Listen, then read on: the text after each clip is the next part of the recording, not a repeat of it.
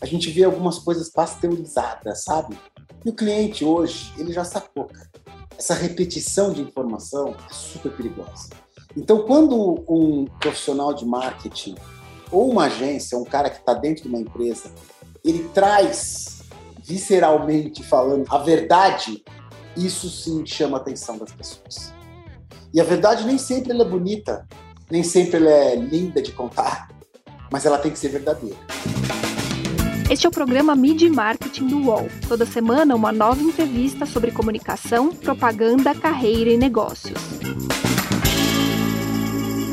Como criar uma marca que seja sexy para os jovens? E como é trabalhar a comunicação de lançamentos todas as semanas? Eu sou Renato Pesotti e nessa semana a gente vai ter um programa um pouquinho diferente. A conversa de hoje vai ser com o Caíto Maia, que é fundador da Chili Beans. Daqui a pouco eu explico o porquê dele estar aqui. Tudo bem, Caíto? Super prazer contar contigo hoje. Renato, prazerzão estar aqui com vocês. Obrigado pelo convite para falar com essa audiência sensacional e gigantesca do UOL. Beleza, obrigado. Primeiro, é, eu vou pedir para você contar pela enésima vez como que a Chili Beans nasceu e principalmente como que você escolheu esse nome para a marca. Eu fiz faculdade de música nos Estados Unidos, em Boston, na Berkeley.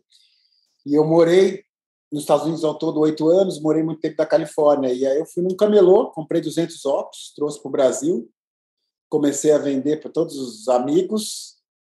Aí ia, voltava, ia, voltava, até que eu resolvi bater na porta de algumas empresas.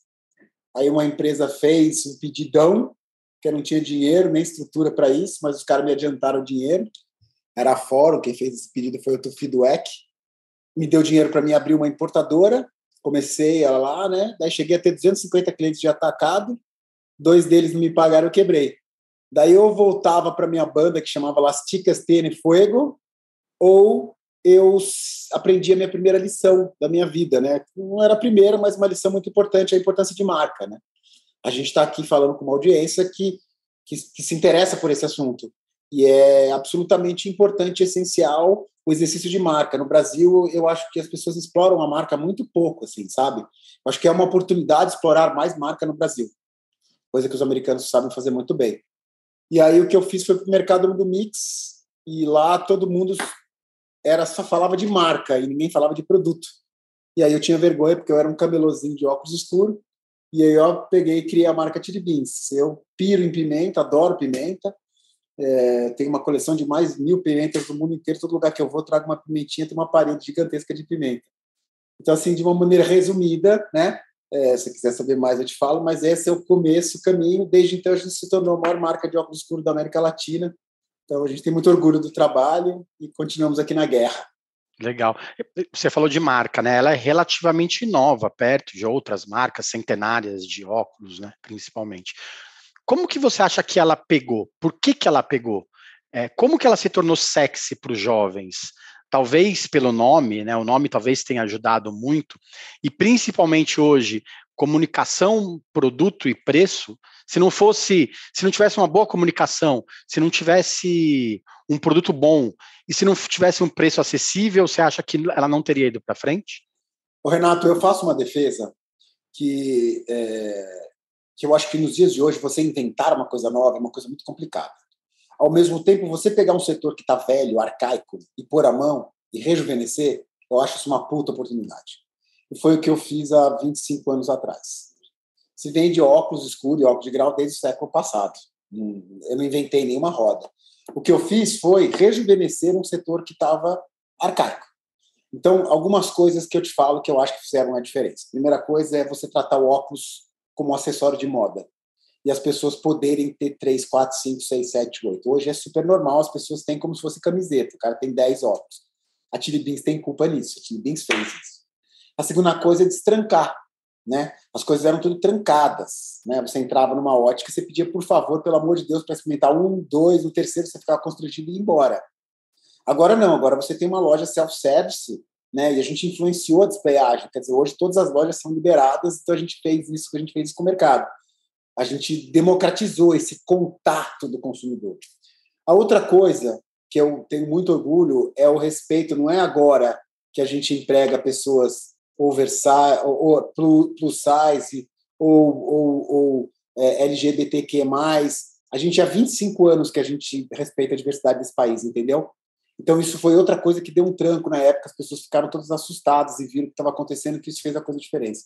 Então são eu que eu assim, eu, eu que eu queria destacar, eu acho que são esses três pontos que são pontos muito importantes que foram feitos e que é muito louco, depois de 25 anos as pessoas viram moda, né, falar de plus size, de né, de negros, essa coisa toda, e a gente respeita todo mundo há séculos. É, e o preço nessa situação também é importante, né? Porque eu só posso conseguir comprar cinco óculos se ele tiver um preço mais bacana, né? Perfeito, perfeito. Esse fator é super importante. E assim, não sei se você sabe que a gente lança toda semana 10 óculos escuros novos, um, cinco relógios, cinco óculos de grau toda semana. E aí, para você ter essa variedade, não é só para os mais jovens, é para os mais é para o cara que tem poder aquisitivo e o cara que está começando, porque o cara que tem poder aquisitivo ele compra quatro óculos, o cara que está começando ele compra. Então assim super super é, é, relevante o que você falou, pertinente, que faz total sentido. Você tem que ter preço para você suportar esse teu conceito de giro. E como que você consegue convencer o cara a comprar mais um, se ele já tem três, quatro? Toda semana chega um, é, fica mais, mais difícil ou às vezes é mais fácil porque ele já é um usuário do produto? Eu vou te falar como eu convenço, contando história no produto e não vendendo óculos escuros e vendendo história. Há mais ou menos uns 10 anos atrás, a gente percebeu que se a gente continuasse vendendo óculos escuros, a gente ia morrer, porque todo mundo vende óculos escuros, entendeu? E a gente começou a contar história. Então, 500, e todo mês a gente tem uma história nova. Então, aqui para você, por exemplo, a gente lança agora coleção Alok, né? A gente pegou o fone de ouvido do Alok, que é um ícone de um DJ, e a gente pegou exatamente o, o formato do, da haste do fone de ouvido e fez a haste do óculos. Então é uma história que você está contando para o consumidor, você não está vendendo um óculos escuro. Mês passado, a gente fez uma coleção chamada Tiri Hits com, com Pedro Sampaio e a Luísa Sonza, tá? e a gente lançou a coleção Friends, e aí você tem história. Então, como é que a gente convence, como é que a gente gera esse fluxo semanal? Lançando toda semana uma coleção nova e não vendendo óculos, vendendo uma história. Que isso faz toda a diferença para o consumidor ter motivo para ele voltar à loja e comprar. Eu comentei que a gente tinha te chamado, que o programa é um pouco diferente. É, não só porque a Chili Beans é uma marca relevante, né? Hoje você é um comunicador, na verdade, além de ser um, o fundador da empresa. Você é o CEO, você é o CMO, né? O VP de marketing, toma conta da comunicação. Você é criador de conteúdo, hoje está investindo bastante em LinkedIn, né? Há pouco tempo que virou essa chavinha também. Você participa de programa de TV, você tem um programa na rádio, na 89. Como que é fazer tudo isso e ainda ter que cuidar dos números da empresa? Então, eu, eu, tenho uma coisa que, que, na minha vida que eu, eu, eu, eu até brinco assim, falo assim, eu, eu não acho que eu sou um cara talentoso, eu acho que eu sou um cara disciplinado. Isso eu sou mesmo. Assim. E a disciplina, quando você leva ela à risca, sobra tempo. Renato, se você quiser marcar comigo alguma coisa, a gente vai marcar. E não vai demorar. O fato é que quando você organiza a sua vida e você põe disciplina na organização que você se propôs a fazer, sobra tempo.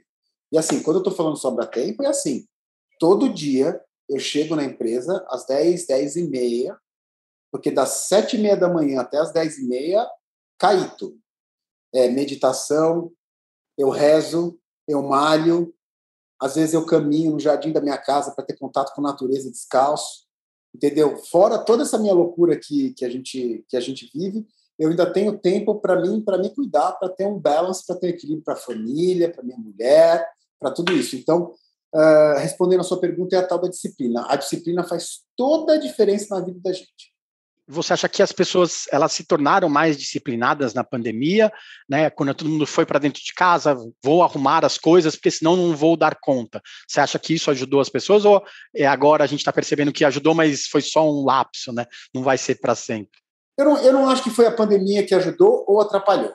Tá? Assim, eu, assim, já que a gente está falando com o público de marketing, né, profissionais do, do ramo, assim, eu vou, pô, a gente lança toda semana uma coleção nova todo mês a gente tem um tema novo, cara. Haja criatividade, né?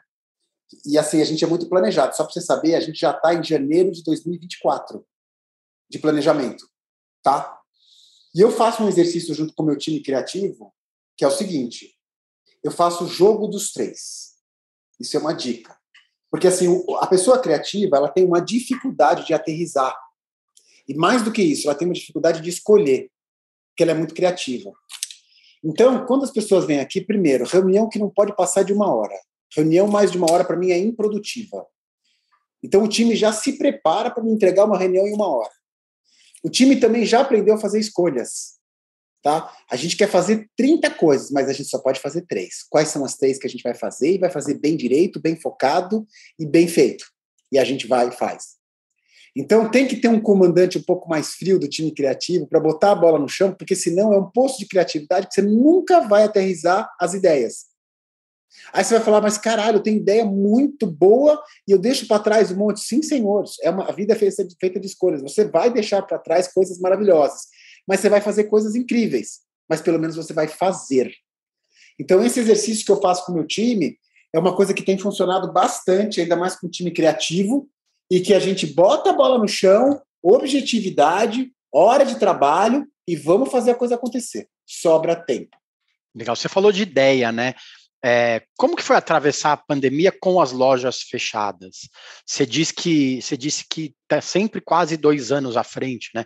Como que foi inovar em relação a isso? É, ter que botar o pessoal para vender pelo WhatsApp, é, ter que multiplicar o número de vendedores da marca, é, ter que vender um produto para a pessoa sem ela experimentar, né? Porque no começo, óculos é uma pessoa, uma coisa que é você mesmo disse, você vai lá, pega e coloca no rosto. Se ficou bom, você leva na hora, né? Como que foi inovar em relação a isso?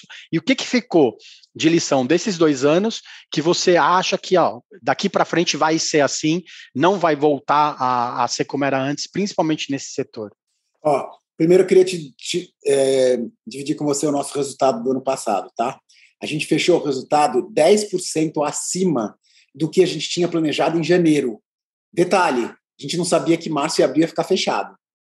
E mesmo assim, a gente entregou 10% acima de janeiro, tá? Puta resultado incrível.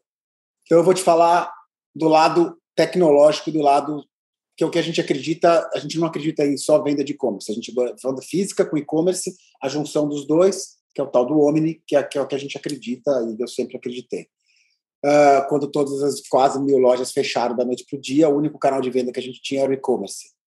E-commerce da Chili Beans, durante a pandemia, cresceu 600%. Tá?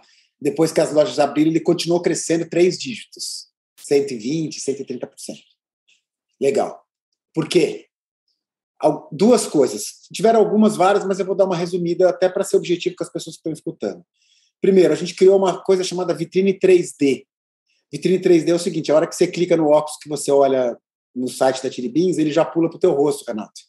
E você faz assim com ele, ó, ele acompanha todo o teu movimento do seu rosto. E você experimenta da sua casa o óculos. E você clica, você vê tamanho, dimensão, cor, tudo bonitinho.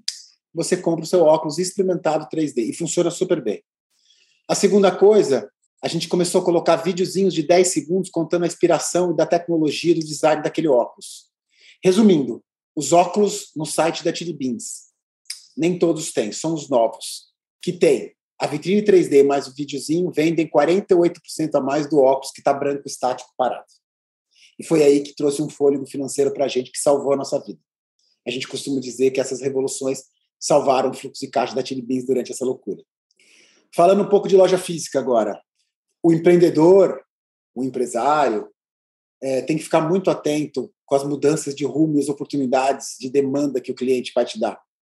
Então aconteceu uma coisa muito maluca, que é super explicável, que as pessoas estavam dentro de casa, trancafiadas, olhando no computador, no celular, na televisão, lendo livros. O que aconteceu foi que a visão das pessoas deu uma bela de uma atrapalhada. O que a gente fez? A demanda por óculos de grau explodiu durante a pandemia. Quando as lojas começaram a abrir, a gente pegou e fez uma campanha em rede nacional radical, a gente triplicou a exposição de óculos de grau e a gente conseguiu crescer 10% em loja comparada, que foi um puta milagre. Mas como? Mudando o mix. Então, resumindo do que eu estou te falando, fora vendas de WhatsApp, fora vendas do Instagram, que cada um tem a seu Instagram, fora isso. O que ficou de tudo isso? Ficou o seguinte, que o mundo vai ficar cada vez mais omnichannel, ou seja, o Renato vai ser impactado por vários momentos, tanto físico quanto online, e ele vai comprar onde ele quiser e vai receber onde ele quiser, da maneira que ele quiser, do jeito que ele quiser. E a empresa tem que estar pronta para isso. Você falou que a marca virou ótica, né? É, com essa ideia, você também quer pegar um, um, público um pouco mais, mais sênior, que talvez não fosse tão o público da Chili Beans mais moderna, porque as pessoas sentaram na frente do computador e, como você disse, perceberam que tá, não estavam enxergando direito. Né? Aliou isso com esse, de repente, um público um pouco mais velho, com essa demanda reprimida desse tempo, talvez também sem comprar produtos, fala assim, putz, agora eu vou comprar também, né? Vou comprar quanto quiser. Você acha que isso foi o, a tempestade perfeita para vocês crescerem como, como foi? Sim, mas o que eu queria te falar é o seguinte, que infelizmente esse problema e essa epidemia mundial de miopia e de problema na visão é de todas as idades, tá? Todas as idades precisaram disso. A gente sim viu uma demanda reprimida de um público mais velho e a gente criou uma coisa chamada Ótica Tiribins, que não, não tem nada a ver com a Tiribins vermelha, é uma outra marca. Ela é, ela é inspirada numa barbearia cubana da década de 20, tá? E a gente abriu 150 lojas no meio da pandemia. E hoje a gente tem uma rede. É uma marca para falar com o consumidor mais velho, com o público mais velho, tá? Então, assim, sim, vimos a demanda mas a gente fez um produto muito diferenciado, que é muito legal. Porque as pessoas que compram de 40 para cima óculos de grau, elas estão acostumadas a serem tratadas quando elas vão comprar óculos de grau como se elas estivessem doentes. E aí, quando você chega na loja, o vendedor chega para você e fala: Pô, Renato, posso te dar uma sugestão do seu formato de rosto, que funciona com formato de óculos? Posso te sugerir a cartela de cor da Haste, combina com a sua cor de pele? Eu tenho design exclusivo, eu tenho temas exclusivos o consumidor se, ele se, se estranha, adora e acaba levando duas, três peças de grau. Então, sim, esse é um projeto para mil lojas e a gente vai botar para quebrar nisso. E você, como empreendedor que já quebrou, como que se sente abrindo, investindo tanto durante a pandemia? É, dá aquele receio, né? Mas você fala, não, tem que botar cara. Só, só se dá bem quem, quem investe, né? É, aliado a isso, a gente lembra que muitas marcas, no começo da pandemia, a primeira coisa que elas fizeram foi puxar o investimento em marketing. Assim, não vou mais é, fazer publicidade, porque as pessoas vão começar a comprar menos, vou segurar essa verba e tal. E aí agora a gente percebe, dois anos depois, que na verdade se deu bem quem investiu mais. Né? Você acha que isso é um, um grande recado que fica para os gestores de marketing como um todo também, né? Não é para ninguém fazer loucura. A gente não fez loucura nenhuma, tá? A gente estudou, a gente viu oportunidade, tá? E a gente aproveitou essa oportunidade no meio da guerra. Então, assim, o que a, a defesa, só para deixar claro, tá? que é o seguinte: se você no meio da guerra estuda e vê uma puta oportunidade, você tem que morder ela, agarrar ela muito, porque ela pode passar ou alguém pode abocanhar. Você imagina, abrir 150 lojas no meio da pandemia, se a gente conta para os outros, as pessoas acham que está mentindo, né? E não é lojinha pequena, é lojinha de 50, 60 metros quadrados. Abrimos. Então, até a loja Oscar Freire aqui em São Paulo, a gente abriu nova, gigante a loja, de 400 metros quadrados. Então, é, é, respondendo a sua pergunta, é assim: ninguém está aqui para fazer loucura. As pessoas, a gente está aqui para farejar oportunidades que sejam fazem sentido e você fazer um trabalho bem feito, uma implantação perfeita e aproveitar o que a bola que está na pequena área e chutar para o gol que aproveitar. A gente vai para o intervalo com essa dica pequena do, do Caíto, daqui a pouco a gente volta para ele falar um pouco mais sobre a importância da comunicação para as vendas. Voltamos já. Futebol sem fronteiras. Jogo jogado dentro do campo e fora dele. Bastidores, economia, política, turismo. O podcast do UOL para quem gosta de futebol internacional e tudo o que vai além de um simples grito de gol. Futebol Sem Fronteiras, toda quinta, comigo, Júlio Gomes e Jamil Chad, no canal UOL. Voltamos. Essa semana a gente recebe o Caíto Maia, que é fundador, CMO e CEO da Chili Beans. Caíto, como a gente comentou, hoje as empresas batalham pela atenção das pessoas o tempo todo, né? Como que é brigar por esse espaço com outras marcas do mesmo setor, com marcas de outros setores com as empresas de entretenimento e com esse monte de canal de streaming que a gente tem hoje. Como que você planta a, a, aquela sementinha para as pessoas lembrarem da sua marca quando precisar de um óculos, sendo de grau ou não? Informações verdadeiras, histórias para contar, coisas que realmente fazem sentido para a tua marca, que vão tocar no coração das pessoas coisas é, você a gente a gente está falando com muitos marqueteiros escutando isso né a gente vê algumas coisas pasteurizadas, sabe? E o cliente hoje, ele já sacou, cara. Essa repetição de informação é super perigosa. Então, quando um, um profissional de marketing ou uma agência, um cara que está dentro de uma empresa, ele traz visceralmente falando a verdade, isso sim chama a atenção das pessoas. E a verdade nem sempre ela é bonita, nem sempre ela é linda de contar, mas ela tem que ser verdadeira. E a verdade, cada vez mais, vai tocar no coração das pessoas vai ser o jeito de uma marca chamar atenção para o bem e para o mal. É, é, legal você falar de verdade, né? Porque tem algumas é, varejistas que têm investido em lives commerce, né? Que são as vendas ao vivo é, pela internet, YouTube, etc. E tal. A, a Chili Beans faz isso desde antes da pandemia, né? É, e nessas lives, live commerce, precisa ter verdade, né? Porque é isso que segura o público. Né? Se a marca não tiver lá de verdade, o cara que está assistindo a, tele, a, televisão ou a internet está ali vendo, fala assim, hum, não é isso, né? Você acha que, que é, é, é, esse o grande segredo, segredo também para as live e-commerce? E, e você acha que esse formato pega? Ou você acha que isso é uma onda que vai passar, que daqui a pouco as empresas vão desistir? Eu, tenho minhas dúvidas se esse formato pega, mas eu acho legal. Eu acho que tem que ficar exercitando até acertar. Eu, eu, eu investiria. É assim, cara, é muito louco. Primeiro, primeiro, eu vou te vender essa máscara e eu tenho que ter tesão por essa máscara. E eu tenho que saber que essa máscara, tudo sobre essa máscara. Aí sim, numa live commerce ou numa, qualquer coisa, eu vou passar uma verdade. Pode acontecer de você ter uma máscara incrível, você contratar uma pessoa que não tem nada a ver com essa marca para fazer o anúncio dessa marca. Furada. Então, volto a repetir. É, eu acho que não interessa se seja live commerce, e-commerce, físico, online, precisa ter verdade. O vendedor da Chili Beans, quando ele pega o óculos, ele tem tesão pelo que ele está vendendo. Ele foi encantado pelaquilo. E isso faz toda a diferença. A Nike saiu da Amazon, porque a Amazon é uma grande vendedora de commodities, de preço, entendeu? E aí, quando você conta uma história, que é o que faz diferença, isso muda e toca no coração das pessoas. Via live commerce, e-commerce ou físico. É isso que eu defendo com verdade. Como que é o esquema hoje de collabs, de parcerias da Chili Beans? Você comentou algumas já no programa, né? É, como que é essa aproximação? A gente viu que muitas marcas têm investido em collabs, principalmente desde, desde o começo da pandemia, se tornou meio moda entre marcas lançarem produtos é, que tem o nome de outros tal. Como que vocês estudam isso e qual que é a esteira de produção de uma, de uma collab de vocês? Em alguma, algumas marcas demora um ano para se lançar um produto. Para vocês é muito, muito tempo, né? Já que você tem que colocar produto na, na gôndola novo de cada, a cada semana. Como que é o esquema da parceria de vocês? Bom, deixa, deixa eu tentar resumir. Tudo que eu vou lançar até janeiro de 2024 já está definido. Tá? tudo bonitinho, tudo já estamos em produção, desenvolvimento. Segunda coisa, é, a gente só trabalha com quem está afim de trabalhar com a gente e que tem a ver com a gente. A gente tem esse lema aqui dentro. Terceiro, e super importante, gente, nós temos quatro pilares: música, moda, arte e o mundo geek. Em cima desses quatro pilares, a gente constrói um calendário.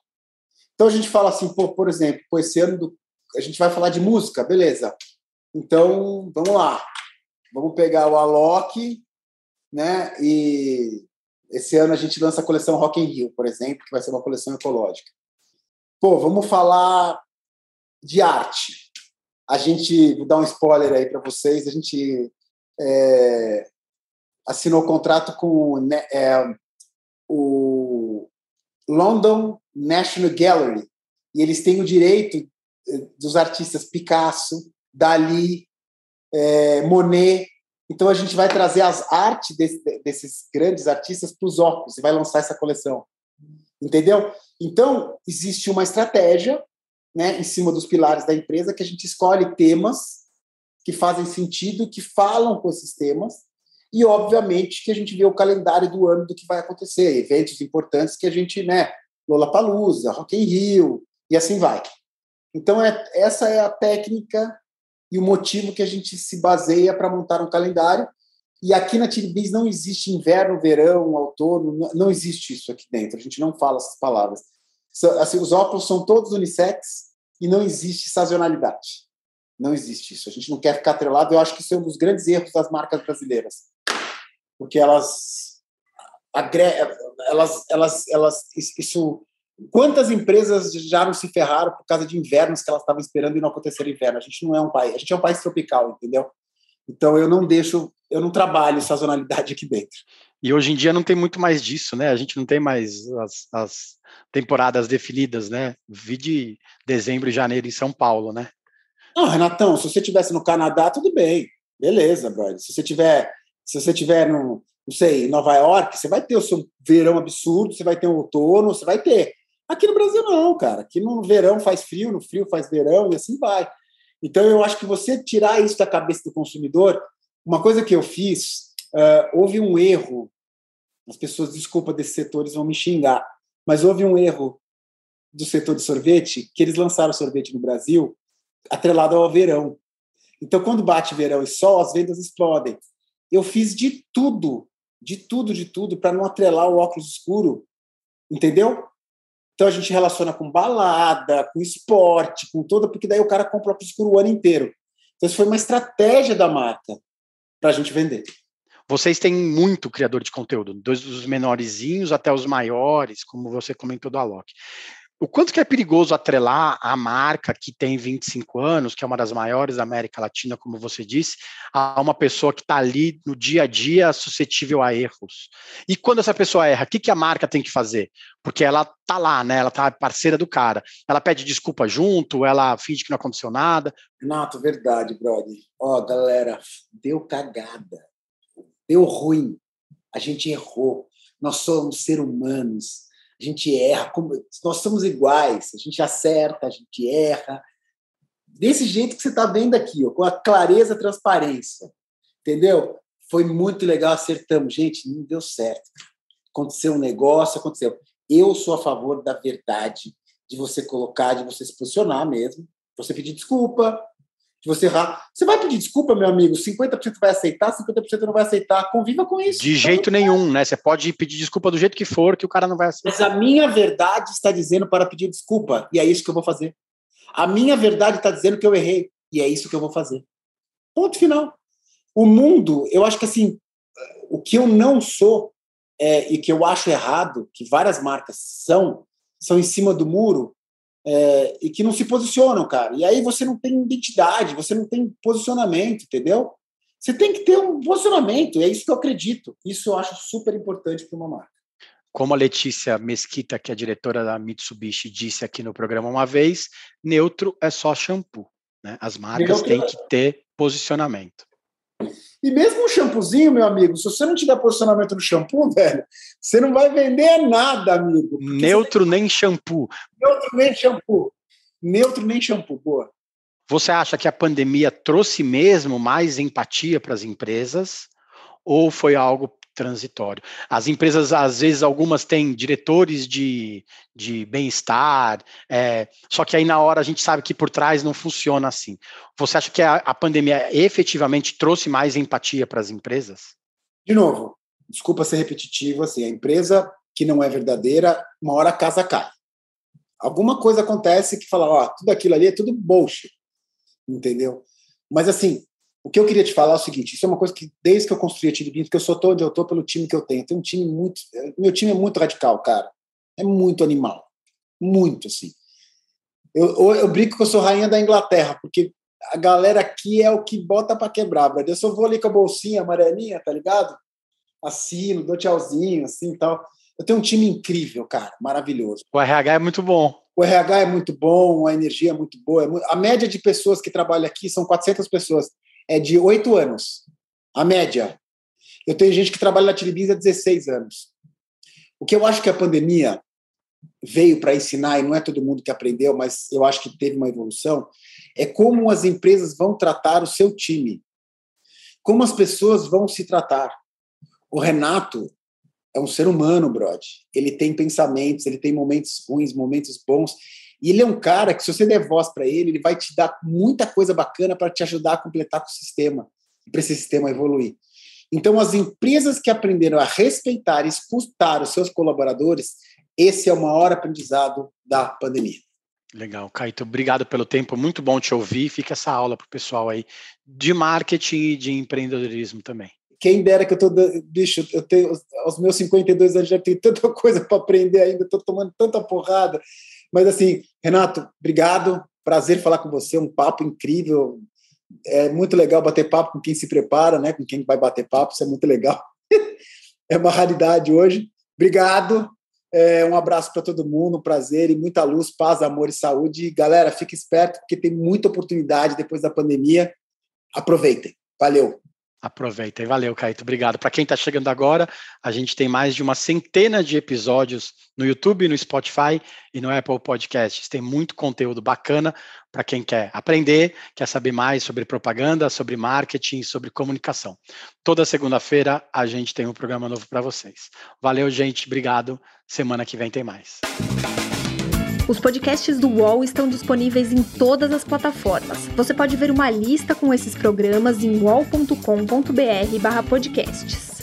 Media Marketing tem apresentação e reportagem de Renato Pesotti, captação de áudio de João Pedro Pinheiro, design de Débora Faleiros, direção de arte de Gisele Pungan e René Cardillo e coordenação de Armando Pereira e Juliana Carpanês.